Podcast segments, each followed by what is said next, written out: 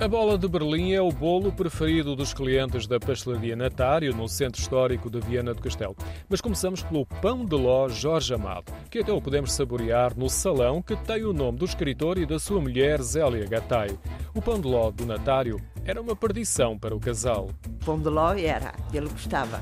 E ele e ela, a Zélia, também gostava muito de pão de ló e de outras coisas mais. A relação de amizade ficou imortalizada na literatura, com Jorge Amado a criar um personagem no romance Tocaia Grande.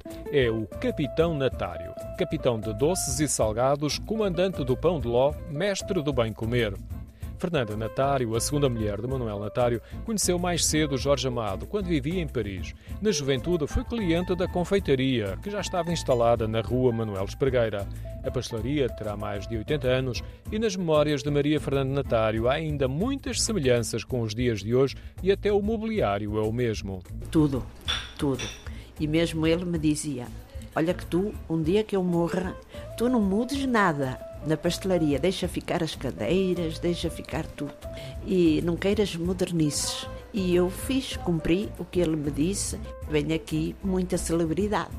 E então adoram estarem nestas cadeiras antigas, beberem a garrafeira. Quando conversei com ela, estava sentada no mesmo lugar onde habitualmente Manuel Natário convivia com os clientes mais próximos, em mobiliário com cadeiras de madeira de cor escura com forro branco semelhantes às cores das mesas. O ambiente calmo e de conversa amena no salão, em alguns momentos, não corresponde à agitação no balcão com o movimento das bolas de Berlim.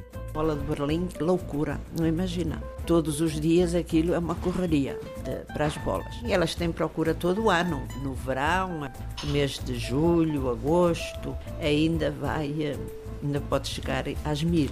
Nos restantes meses do ano, vendem algumas centenas de bolas de Berlim por dia. Têm a particularidade de levarem canela, o que lhes dá um sabor e cor diferente.